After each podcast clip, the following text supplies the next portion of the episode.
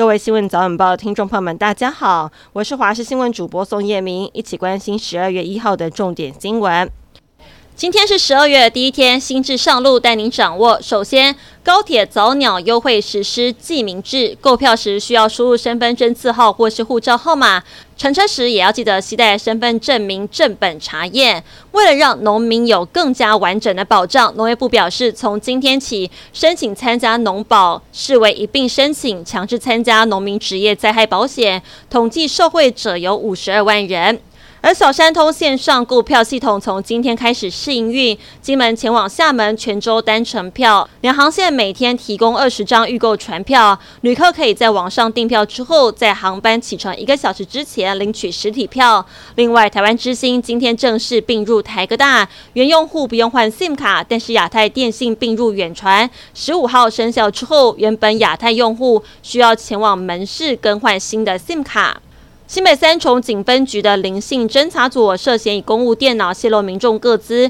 给自称征信业者，但实际上是恐吓诈骗。相关被告在今天移送检方复讯之后，检方对林姓侦查组以及四名集团成员申请羁押禁见。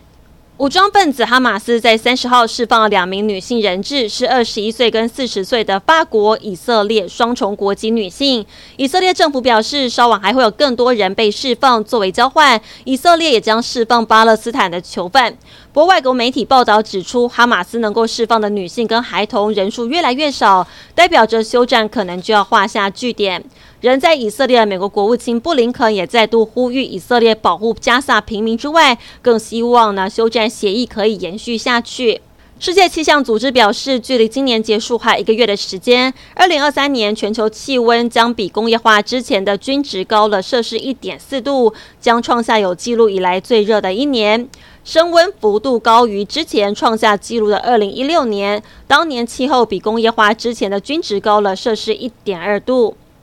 中国人气男团 TFBOYS 的成员王源被爆出了新恋情，对象是曾经上过中国综艺节目《奔跑吧》的学霸美女李恩彤。两人近日被爆出牵手翘课、一起过感恩节等等，引发网友热议。但王源近日上线分享留学日常时，依旧没有对此做出回应。